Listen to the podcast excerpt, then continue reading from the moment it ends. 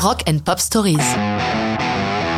Black Keys, Sinister Kid 2010.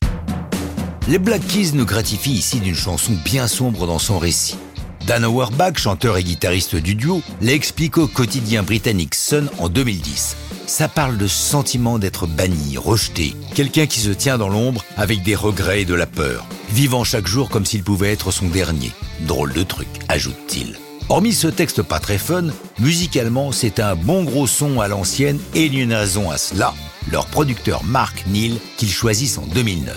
Sa spécialité les intéresse. En ce début de siècle, il est resté fidèle à l'analogique. Il y a une collection étonnante d'équipements d'époque et surtout l'art pour les utiliser.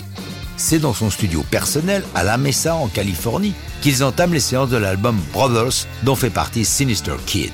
C'est au cours de ce travail de préparation que l'idée leur vient d'utiliser un studio historique toujours en quête de ce son à l'ancienne.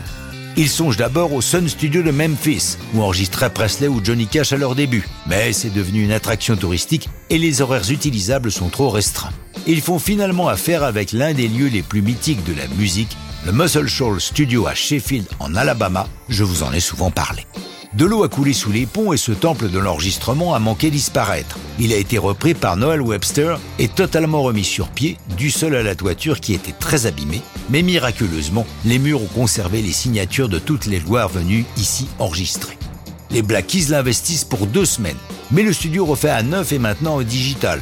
Peu importe, McNeil débarque avec un camion bourré de tout son matos analogique, ce sont les murs et l'esprit du studio qu'il recherche. Neil a expliqué au site de Black Keys Fan Lounge Sur cette chanson, je joue sur un ampli et Dan sur l'autre. J'ai la guitare Rickenbacker, tandis que Dan sur l'autre ampli fait de magnifiques harmonies et toute la partie lead qui est vraiment excellente.